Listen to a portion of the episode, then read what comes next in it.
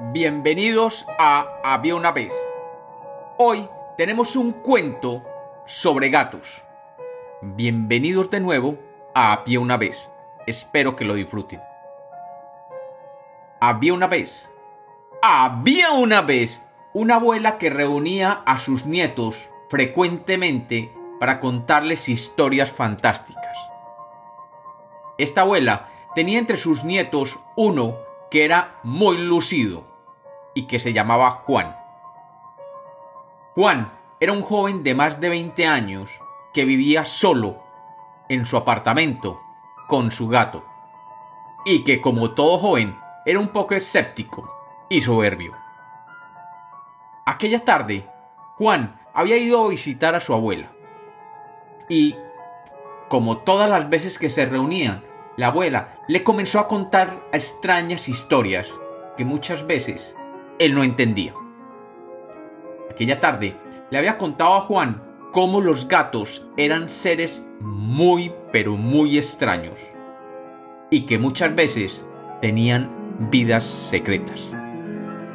Juan, que poco creía en las historias de su abuela, simplemente le preguntó, Ah, ¿de verdad, abuela? ¿Y por qué dices eso? Pues debes saber, hijo mío, que desde la antigüedad los gatos han crecido entre las sombras y poco se sabe de ellos. De hecho, en épocas anteriores se les consideraba dioses y en otras épocas se les asociaba con el demonio y con los brujos. Además, se dice que los gatos salen durante la noche para reunirse en grandes asambleas y comunicarse sus planes y tomar decisiones que tienen que ver con el futuro de la humanidad. No, abuela, no digas eso. Eso no son más que habladurías de viejos. Los gatos son solo unos animales como cualquier otro, como un perro. La abuela miró a su nieto Juan y simplemente se sonrió y le dijo, Mira Juan, en el pueblo donde yo nací, había cientos de historias de campesinos de la zona que cuando tenían que viajar de noche evitaban con cuidado acercarse a cualquier área donde se vieran gatos caminando. Jamás ninguno de ellos se hubieran atrevido a interrumpir una reunión de gatos. Y yo recuerdo historias de personas que por distracción o por audacia se habían topado en medio de la noche con la mirada fija de cientos de pupilas verticales brillantes y amenazadoras, miradas de gato, y que te puedo jurar que algunos de ellos habían encanecido súbitamente, y que otros habían muerto poco después. Incluso se decía que un anciano se había quedado ciego, como si pequeñas garras afiladas se le hubieran clavado en los ojos. Solo te puedo decir lo que en mi pueblo se decía.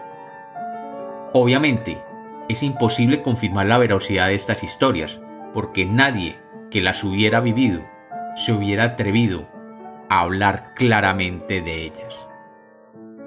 Juan se echó a reír, incrédulo, y con voz socarrona le dijo, Abuela, yo te quiero mucho, pero esas son tonterías de pueblo. Y levantándose, salió, riéndose de su abuela. Aquella noche, Juan salió hacia una taberna donde se encontró con sus amigos. Y después de horas y horas de charla y algún trago, decidió regresar a su apartamento. La noche, sin luna y con mucha niebla, hacía aparecer la noche más oscura de lo habitual. De pronto, al doblar en una esquina, se encontró con una asamblea de gatos. La borrachera se le fumó de golpe al ver unos ojos brillantes que lo miraban con fijeza, como indignados. Había cientos de animales de todos los tamaños alrededor de una cruz de piedra. Los dientes pequeños y blanquísimos brillaban y lentamente Juan sintió que algunas de esas figuras comenzaban a acercarse desde todas partes. Con la poca luz podía ver cómo muchos de estos gatos se acercaban con el pelo erizado y las colas en punta, como si estuvieran listos para lanzarse sobre su cuerpo. Juan Recordaba a su abuela y las palabras que le había dicho aquella misma tarde. Y rápidamente se encomendó a todos los santos cuando vio que uno de los gatos más grandes comenzaba a caminar hacia él. Parecía uno de los jefes de la asamblea.